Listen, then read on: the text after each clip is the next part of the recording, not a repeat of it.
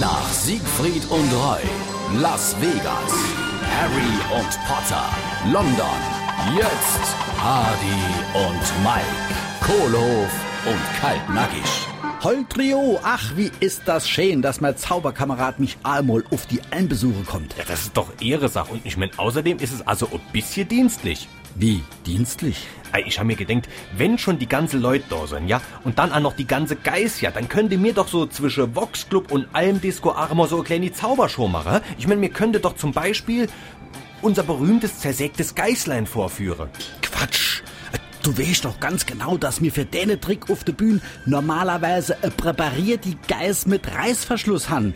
Das zersägte Geißlein, das ist doch ein Spezialgeiß. Das geht nicht unter allen Bedingungen. Das heißt, mir könnte also ein echtes Geiß hier so unter Live-Bedingungen gar nicht zersähen. Ah Ja, ja, doch. Also grundsätzlich wird's schon gehen. Aber Aber gerät es nämlich zusammen. Hardy und Mike, Kohlhof und Kaltnackig. Gibt's auch als SR3 Podcast.